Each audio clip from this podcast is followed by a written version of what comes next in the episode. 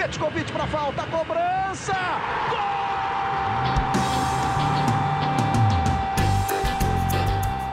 Está entrando no ar o podcast Sabe de quem? Do rubro negro, da nação, é o GE Flamengo.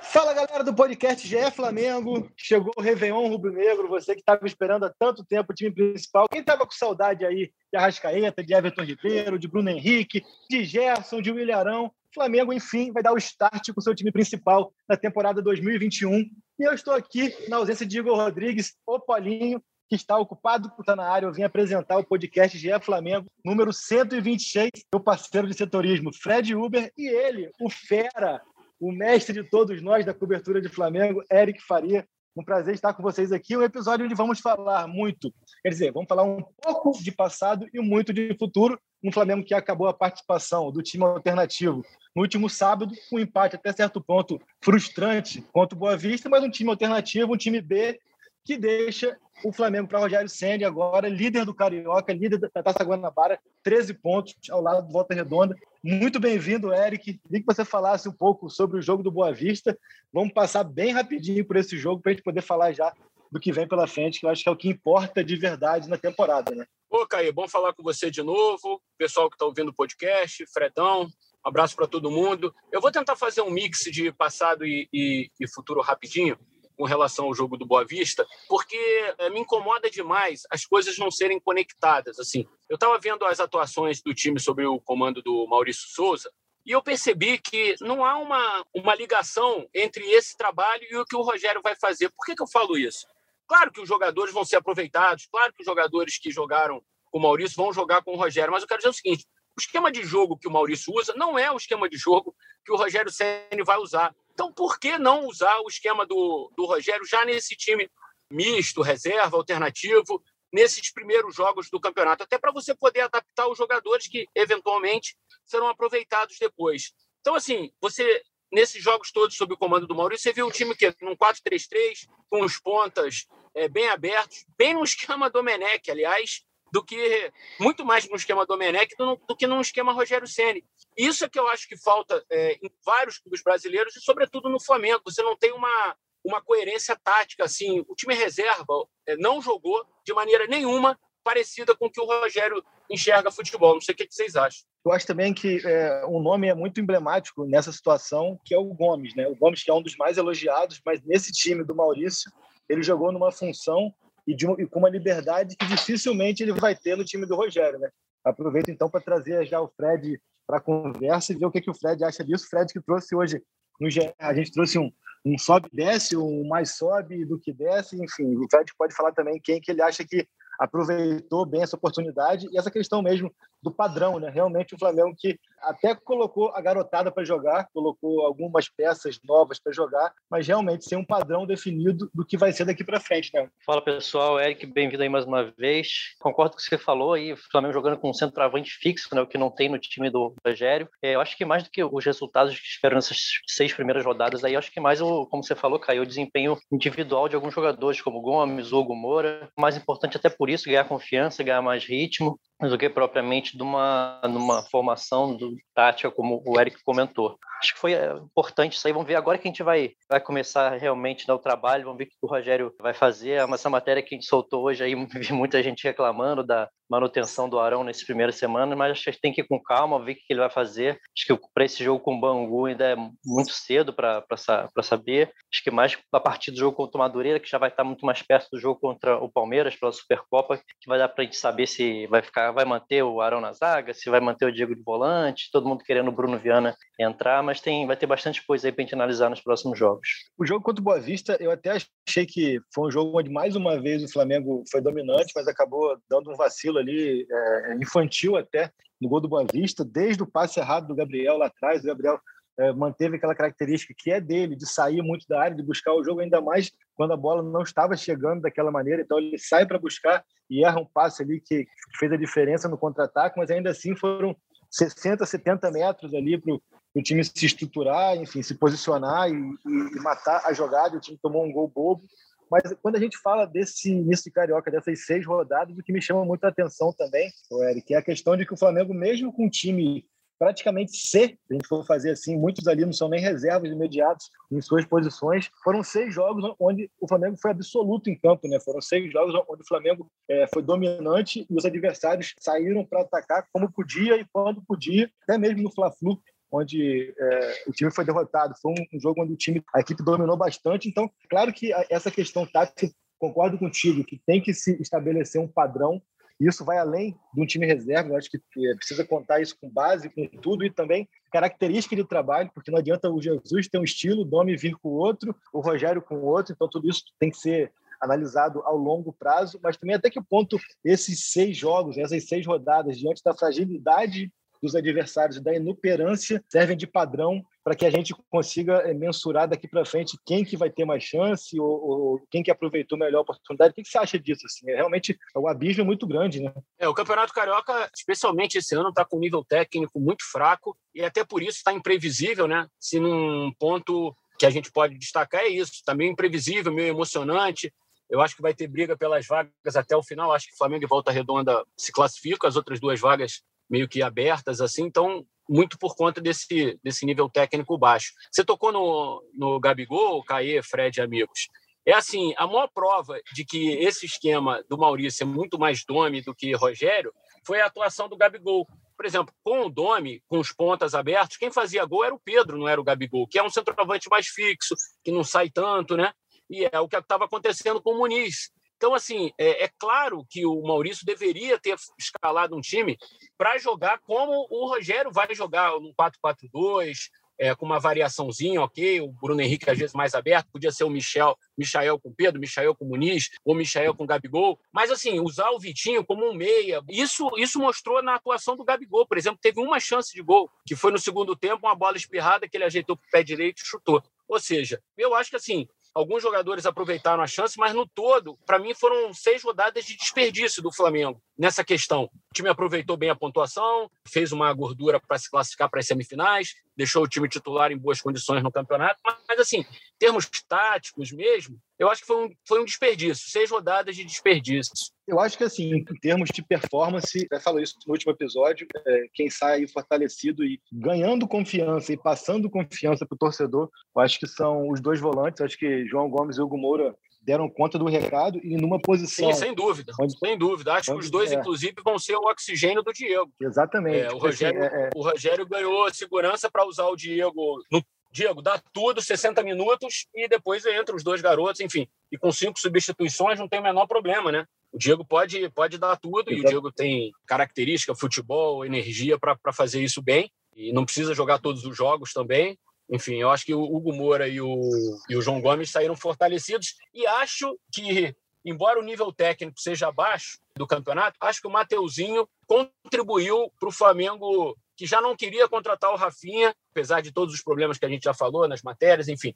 Acho que ah, as atuações do Mateuzinho também deram uma certa segurança para o Flamengo falar: é, cara, a gente não vai precisar do Rafinha, não. Vamos brigar politicamente aqui, mas realmente o, o Rafinha é, passa a ser segundo plano numa situação de corte de orçamento. Né? Talvez o Flamengo priorize outras posições para contratar porque se garantiu no Mateuzinho, né? Acho que o Mateuzinho foi bem, inclusive. Também acho que ele foi muito bem. E outro nome que eu acho que, por mais que seja ainda uma amostragem com nível mais baixo e pequeno, acho que o Bruno Viana deixou boas credenciais. E aí, Fred, queria trazer com você alguns fantasmas de um passado recente. Assim. É, você até falou que já houve muita crítica em cima do Rogério, antes mesmo do Rogério começar mesmo a trabalhar em partidas, essa questão do Arão, que a torcida do Flamengo tem trazido consigo assim algumas algumas questões que eu acho que vale a pena refletir, assim, apenas refletir até que ponto realmente são avaliações ou já passou a ser pinimba, já passou a ser birra. Eu queria falar aqui do caso do Vitinho e do Michael. Assim, acho que são dois jogadores que já está claro que não vão ser decisivos, é,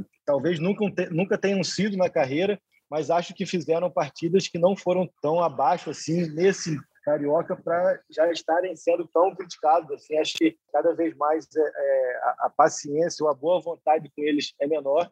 Eu particularmente acho que que ambos ali fizeram boas partidas. O Michael termina esses seis jogos como quem mais deu assistência. Vitinho fez três jogos é, e fez dois gols. E outro nome também que eu acho que aí sim já vale uma reflexão é, de que as coisas não mudam é do Hugo Souza. O Souza, a gente sabe que ele é um fenômeno embaixo das traves, muito reflexo, muita agilidade, muitas defesas de bolas difíceis. Até houve uma contra o Boa Vista, mas continua falhando muito na saída do gol na saída de bola. Eu queria que você falasse um pouco sobre esses três personagens aí que vêm a rebote do ano passado e continuam gerando as mesmas reações: insegurança e insatisfação. Pois é, em relação ao Hugo, não mudou, né? O, as preocupações continuam. E a reposição dele também eu acho muito devagar. Ele nunca ele não tem confiança para fazer reposição, não só com o pé. Às vezes, quando ele está com a, o, o, time, tem, tem um contra, a possibilidade de contra-ataque, ele fica segura, segura a bola na mão, enfim. É, sobre o Michael e Vitinho, acho que, ou seja, a gente tem falado bastante. Então, o Michael é aquilo ali que, que ele mostrou, tem mostrado no Flamengo, jogador irregular, que vai, que vai tentar fazer uma jogada de, de pelada né, como você tem, tem falado, e produz pouco, assim, assim para um nível de carioca, é, apesar de ter participado ali de assistências, ele tem uma quantidade de erros muito grande para o que é o nível do Flamengo hoje. Eu acho que ele, por isso que ele não, não, se encaixa muito nesse perfil do time hoje. É, mas acho que, apesar de concordar com o Eric, ele falar que foi desperdiçado assim, é, em termos táticos, acho que a única coisa que pode acontecer é que tinha essa esperança, até essa forçação de barra para o Michel ficar o tempo inteiro em campo, é ver se ele mostrava alguma coisa, acho que imaginando uma, uma possível venda né, na, na próxima janela, aparecer algum interessado. O Vitinho já acho um pouco um caso um pouco diferente. Acho que ele teve alguns poucos momentos bons no Flamengo. Um jogador acho bem mais técnico, mas é, eu acho que uma coisa parecida é isso que seria importante para ele também se é, já já estão bastante tempo no clube conseguir também uma para ele e para o clube seria bom uma, uma, eventual venda nessa próxima janela também. E queria ver com vocês o que vocês acham do Léo Pereira. Você acha esses primeiros jogos é, ele junto do Bruno Viana ali? Acho que ele foi passou meio despercebido assim, mas difícil fazer uma avaliação, né? No, diante desse do nível técnico das partidas. Acho que só o fato dele passar despercebido, né, Eric, já é um avanço, né? Mas realmente ele me pareceu mais seguro em algumas ações. Nada extraordinário, nada do que ele já mostrou no passado, mas pelo menos ele pareceu menos inseguro. O que você achou? Não, achei também, mas é que assim, como vocês falaram e eu falei antes também um pouquinho, o nível é muito baixo, né? O Flamengo não foi atacado, não era incomodado, assim. Então, é, até o Bruno Viana mesmo que se destacou um pouco mais, mas precisa ver ele contra ataques melhores, é, o Flamengo jogando em linha alta contra equipes que têm contra-ataque forte, né? Digamos assim, um jogo da Supercopa, que o Palmeiras joga assim mesmo, né? Fechado, com muita força ofensiva, transições rápidas. Então, é preciso ver mais, é preciso ver mais. Eu queria falar sobre o, o, o Hugo Souza, o goleiro. Eu acho que ele é um fenômeno mesmo debaixo dos paus, assim, acho que ele tem muito futuro, acho que é muito jovem e goleiro, de fato, é uma posição que o profissional demora mais a amadurecer, demora mais a se firmar, né? demora mais a ser é, alcançar o alto nível da performance. Mas eu acho que tem uma coisa assim: ele precisa trabalhar mais o jogo com os pés, está claro. Agora, o Caê, Fred, amigo, se você, por exemplo, trabalha em equipe, você sabe que um componente da tua equipe é melhor numa coisa do que na outra. Então não faz, é, não força ele a fazer o que ele não é bom. Se o Flamengo sabe que o Hugo, por enquanto, ainda é limitado com os pés, alterna essa, essa questão de toda hora jogar a bola nele. Eventualmente vai precisar, mas diminui o risco. Então, assim, eu vejo muitas vezes a coisa condicionada. Não, joga no goleiro para ele jogar com o pé. Pô, se o goleiro não joga com o pé, o que, que adianta? É a mesma coisa que eu jogar de centroavante e o cara ficar botando bola na, alta na área. Eu vou ganhar quantas de cabeça? Nenhuma. Então, joga embaixo. Então, assim, é mais ou menos isso. Eu acho que às vezes essa coisa hoje em dia de, da obrigação de fazer o goleiro jogar com os pés acaba expondo mais o, o, o goleiro. O Hugo é um baita goleiro, tem 20 anos, 21 anos, né? Vai amadurecer muito ainda, muito, muito, muito. Quantos goleiros de 21 anos você lembra de terem feito o que ele fez ao longo desse campeonato? Eu não me lembro de nenhum ultimamente, pouquíssimos na história, talvez. Então, assim, acho que tem um pouco também da inteligência do jogo, sabe? O cara olhar para trás e falar: opa, não é o Diego Alves, é o Hugo. Então, vou fazer aqui, vou dar uma volta aqui, vou dar no zagueiro, vou dar no lateral, não preciso jogar no goleiro, entendeu? Até porque é obrigação do zagueiro que ele tenha mais recursos mesmo, até para ter essa, esse discernimento Exato. e essa técnica de não, pô, eu me livrar do problema e não passar o problema para frente. E eu queria te perguntar, Érica, até para a gente passar já para o time principal, para vocês dois, né, na verdade, a percepção de vocês sobre esses casos, Michael e Vitinho. E, eu, e aí eu vou falar a minha percepção. Porque, claro que é óbvio isso de que eles não renderam o que se esperava quando foram contratados, os dois. E eu não vou falar em valores, porque eu acho isso aí uma discussão chatíssima e o clube sabe o quanto pode pagar, o quanto deve pagar, e o torcedor agora está metido a ser economista e falar é, o quanto paga, o quanto isso aí não é da conta nem do torcedor, nem isso minha. É acho que o clube é, é o mercado, exatamente. Quando o Flamengo foi lá buscar o Vitinho, tinha que pagar aquilo ou não ia ver ninguém. Era meados de 2018, ali, a situação é, delicada, cobrança por reforço e tudo mais. Só que eu acho que assim, é, os dois são muito criticados nas redes sociais. E tem o famoso meme da expectativa e realidade. Até que ponto a realidade dos dois nunca foi essa mesma, mas o parâmetro que não era tão alto. Eu, eu vejo assim, eu não vejo o Michael do Goiás e o Vitinho do Inter, do CSKA, do Botafogo tão diferente do que eles são no Flamengo. Só que no Flamengo, o parâmetro e a expectativa são muito maiores. Então, a culpa, de repente, não é deles. Eles não pediram para vir, para estar aqui. Claro que eles poderiam performar mais, não estão no nível do time, mas acho que gerou-se uma expectativa também que, que faz com que a frustração seja muito maior do que é na verdade. O que vocês acham? Deixa eu te falar, Caia, sobre o Michael. Quantas pessoas viram é, muitos jogos do Goiás com ele jogando? Fora a torcida do Goiás e, e, alguns profissionais que comentavam os jogos, eu te garanto que 90% da torcida do Flamengo não viu. É, ah, contratou o Michel porque ele foi revelação. Então as pessoas imaginam que ele vai chegar no Flamengo, vai driblar quatro, cinco jogadores, vai fazer um gol. E é bom a gente lembrar que quem pediu ele foi o Jorge Jesus, porque tinha em mente é, como utilizá-lo. assim.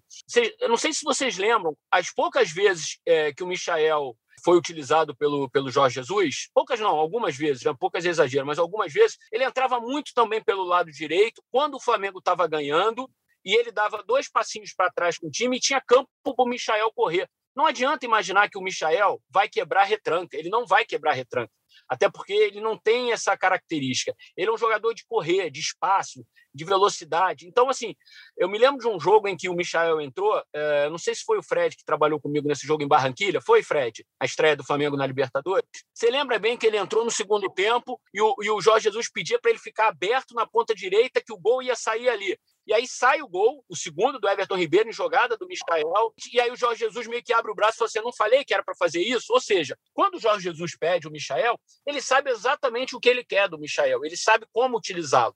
Aí depois, assim, é uma questão de adaptação a outros métodos, a outros modelos. Eu acho que o Michael custou caro, mas era uma coisa do mercado. O Goiás soube vendê-lo e o Flamengo tinha dinheiro para pagar. Enfim, agora, eu acho que, assim, é um jogador que, dependendo do jogo, dependendo de quem você vai enfrentar, ele pode ser útil. Ele pode ser útil. Um jogo fora de casa contra uma equipe, uma equipe forte. Por exemplo, Flamengo jogando, sei lá, contra o River Plate em Buenos Aires. O River Plate indo para dentro, indo para dentro, sei que, o Flamengo ganhando o jogo, empatando e tendo contra-ataque. Você pode usar o Michael. Ele, ele, ele vai te dar campo para correr. Agora, não adianta querer que o Michel pegue a bola na posição do Arrascaeta ali, jogando pela meia esquerda, ponta esquerda, e defina o jogo, porque ele não vai fazer isso. Não vai, não adianta. Dificuldade que ele tem também de finalizar, né? De decidir o que fazer, né? Seja finalizar, é. ou seja cruzar, ou seja driblar até, enfim. Ele tem até um bom chute, ele tem até um bom chute. Por incrível que pareça, ele tem um bom chute. Mas eu acho que muitas vezes ele perde o time, né? Ele perde o tempo. E aí, ah, sim. É, e aí assim, é, eu até conversei já com alguns dirigentes sobre isso, é, e eu acho que o Flamengo fez duas movimentações de mercado equivocadas e muito parecidas em, em anos diferentes, com diretorias distintas, mas que envolvia clubes, é, os mesmos clubes. O Flamengo, quando vai buscar o Muralha no Figueirense, e faz aquele investimento, o investimento óbvio ali e mais seguro era no Everton. E quem fez esse movimento foi o Palmeiras. No ano passado, quando vai buscar o Michael, movimento também óbvio e mais seguro era o Rony, que era quase que o mesmo valor. Era um jogador muito mais testado, com características parecidas, mas que já tinha sido decisivo em Sul-Americana e Copa do Brasil. Então, acho que foram duas escolhas equivocadas de duas diretorias com valores parecidos. Vindo, é, o Palmeiras foi buscar os dois no mesmo clube, que é o Atlético, e o Flamengo fez escolhas que é, não deram certo, que são Michael e Muralha, mas assim, são escolhas de mercado, mas eu acho que são movimentos ali que não era difícil você naquela situação escolher o Everton e não era difícil você nessa situação agora escolher o Rony, mas faz parte do mercado também. Né? Mas a verdade, eu, só rapidinho, Fred, eu sei que você vai falar já. A verdade é que o Flamengo, ano passado, e aí absolvendo um pouco o departamento de futebol, entregou na mão do Jorge Jesus, né? Quando o Jorge Jesus é, acena com a renovação que vai ficar, os caras falam assim: ok, o Jorge Jesus pede o Michael, a gente tenta contratar. O Jorge Jesus pede o Léo Pereira, a gente tenta contratar. Enfim, eu acho que tem um pouco disso assim também. Talvez a diretoria do Flamengo, se fosse com o Rogério, digamos assim, talvez não contratasse o Michael. Eu acho que foi muito em função do, do Jorge Jesus, né? Fala aí, é. Fred, dá seu É assim, complicado. É, assim, o Rony também teve um, um, momento difícil no Palmeiras, então é, é, muito difícil avaliar assim. É fácil a gente ver depois o que aconteceu, né? Mas é, Michael era, era a revelação do campeonato e, e principalmente tinha ido muito bem contra o Flamengo, que isso acaba, acho que pesou muito também. É, e aí acaba que assim, aí são, são outro, outras questões aí, outros, nem outros 500, né? Outros milhões que aí agora essa questão de como resolver esse problema, né? Porque é, vale lembrar que o clube recusou uma proposta de empréstimo por seis meses, pagando 10 milhões, por achar que, de repente, o Michael fosse para a Arábia, não seria comprado e voltaria ainda mais desvalorizado. Só que aí ele fica, joga o Carioca, repito, eu nem acho que ele tenha ido tão mal, mas certamente também não tem se valorizado é, é, complicado. E outro, outro, outro ativo também que deve ser ter, ter, uma reflexão aí em cima do que fazer é o Vitinho, né? Porque o Vitinho é um outro caso, é muito melhor que o Michael, apresentou muito mais que o Michael e, não deve mesmo, nem o clube, nem o atleta se levar pelo que é dito externamente, mas ele já está entrando aí no seu último um ano e meio de contrato. E se o Flamengo não negociá-lo, por exemplo, na janela do meio do ano agora, fica meio que inimaginável o clube conseguir fazer caixa com o Vitinho. Né? Aí vai, você vai fazer o quê? Chegar em dezembro, você vai renovar com ele para não perder de graça? Ou, você vai esperar e perder de graça? Enfim, reflexões que ficam aí. Mas vamos falar do time principal, que no meio de semana agora encara o Bangu, já com o Rogério Senna, já com todo mundo. Imagino que a única peça seja mantida seja o Gabriel. E o grande ponto a ser debatido aqui é essa escolha, pelo menos inicial, do Rogério, de manter o Arão na defesa é, e o Diego no meio, e uma coisa que eu acho legal da gente falar é até que ponto essa escolha virará um problema ou não. Porque eu imagino que em condições normais o time do Flamengo vai ser Rodrigo Caio, Bruno Viana, Arão e Gerson. Pelo menos é o meu palpite e a minha expectativa. Mas até que ponto eu acho normal que se mantenha para a Supercopa, até por ter sido time campeão, mas eu não sei se daqui para frente um pouquinho mais vai ser difícil também você barrar o Diego, como é que você vai fazer? Você vai colocar o Bruno Viana, enfim, ou vai botar o Arão no banco, o Arão que abriu mão da posição dele para ajudar. Não é fácil, né, Eric? É, não é fácil, mas eu acho que, assim, enquanto o Rogério não tiver um zagueiro que consiga ter a capacidade de sair a bola com velocidade, com precisão, ele vai usar o, o Ilharão de zagueiro, sabe?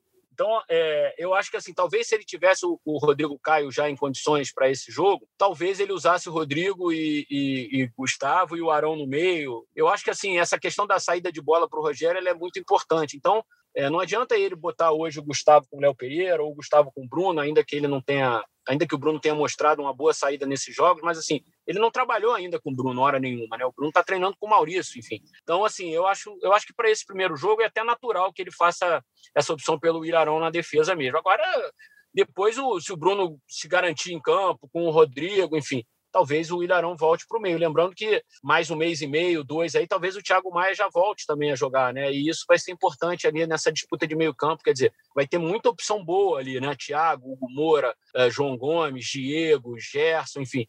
É uma posição onde o Flamengo está muito bem servido. Eu acho que o Flamengo deveria ir ao mercado buscar uma opção dois passos na frente.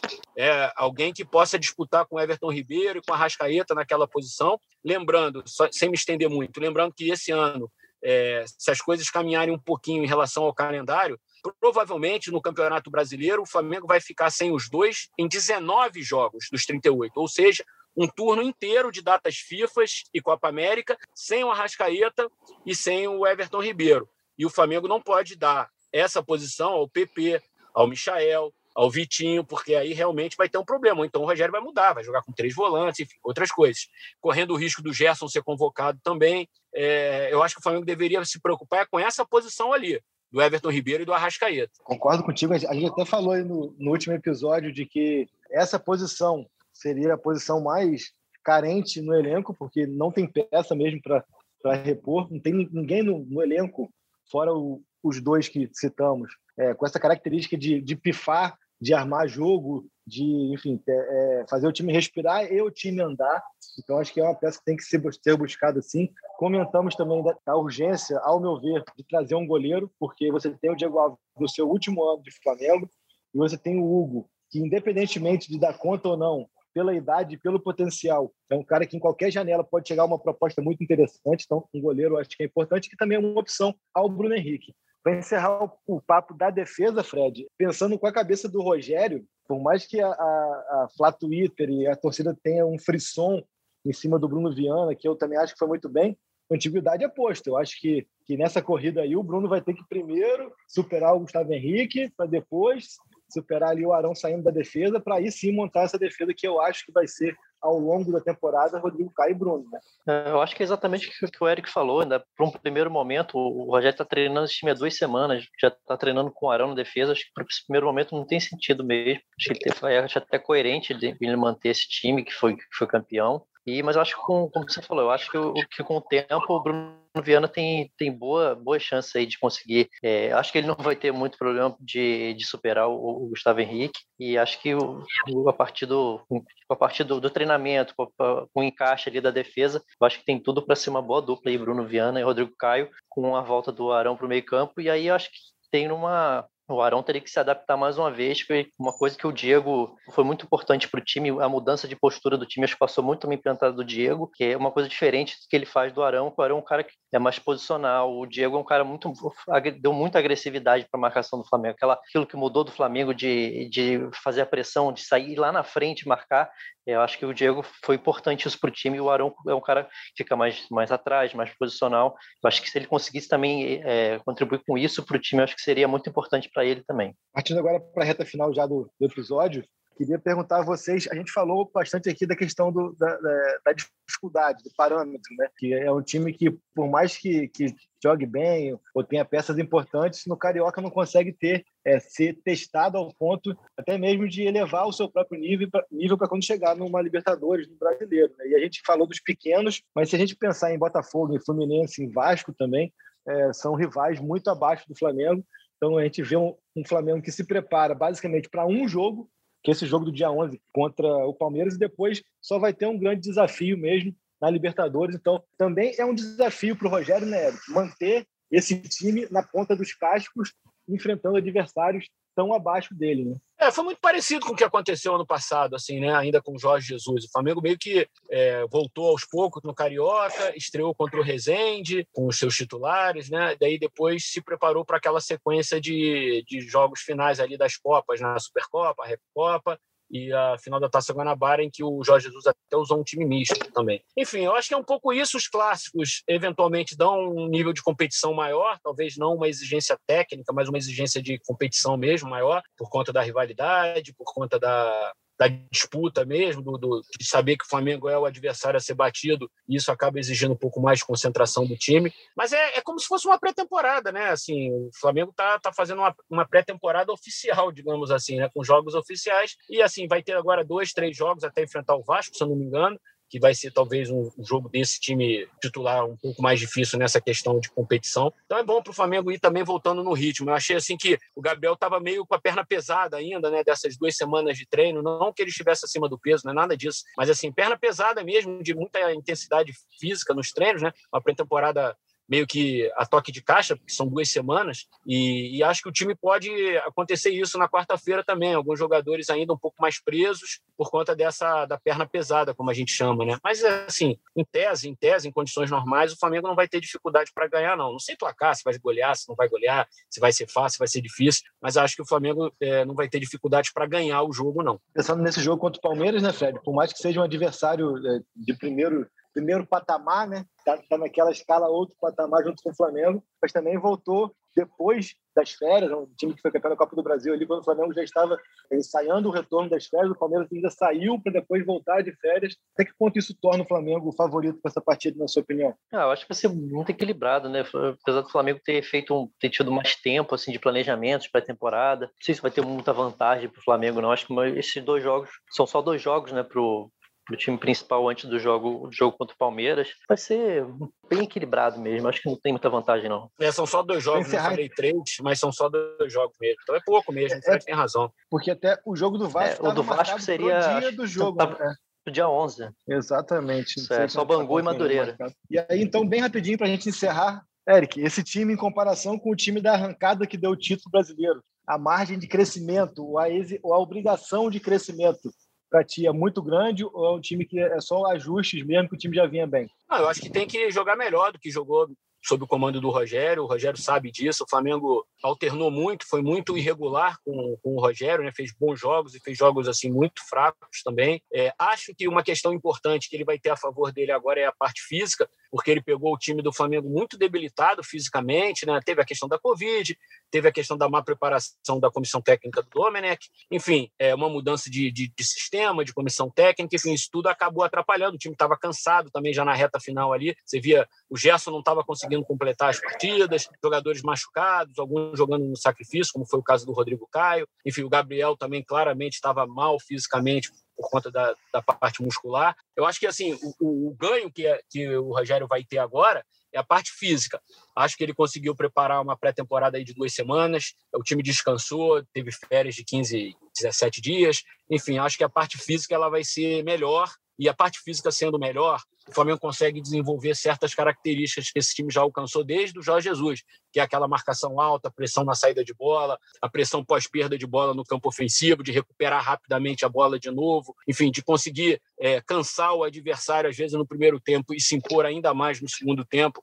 Eu acho que isso tudo passa pela parte física, que era exuberante com a comissão técnica do Jorge Jesus, que caiu drasticamente com a comissão técnica do Domenech, por algumas razões, a pandemia, a paralisação de é, alguns muitos dias do futebol, a questão da metodologia, enfim, e aí voltou a recuperar com o Rogério, mas com o carro andando. Acho que a parte física ela pode ser determinante para o Rogério fazer o time jogar melhor. Então é isso, Fred. Suas considerações finais aí, que a nossa produtora, editora e salvadora aqui da pátria, Raíra Rondon, já avisou que estamos em regressiva. Fala suas considerações finais aí, por favor. Não, é isso. Agora vamos ver vai começar começa 2021 agora na prática, né? E vamos ver que, que esse, esse time vai. Acho que muito isso, como o Eric falou, com o jogo contra o Bangu ainda, deve ser uma coisa, é, um nível uma baixa, uma rota, rotação bem abaixo, mas é, acho que já pro, contra o Madureira, acho que ainda vai dar para a gente ter uma boa, boa noção do que o Flamengo vai aprontar para para esse jogo da Supercopa contra o Palmeiras.